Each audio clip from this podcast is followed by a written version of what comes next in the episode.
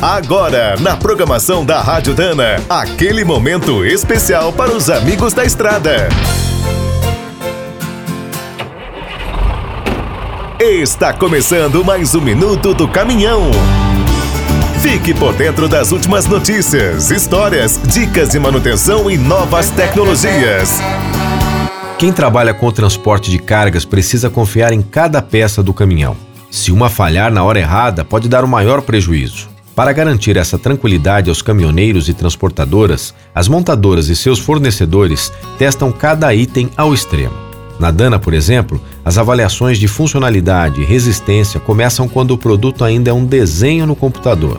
Depois, com a fabricação dos primeiros protótipos, são realizados os testes de laboratório.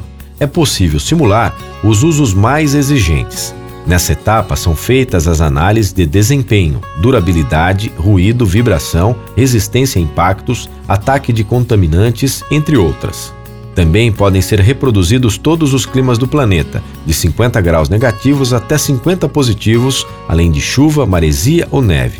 Depois de encarar essa verdadeira maratona, um novo componente ainda roda milhares de quilômetros nos veículos de testes.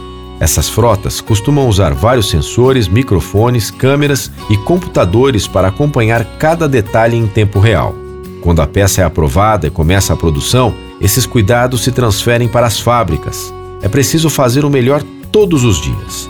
Quer saber mais sobre o mundo dos pesados? Visite minutodocaminhão.com.br. Aqui todo dia tem novidade para você.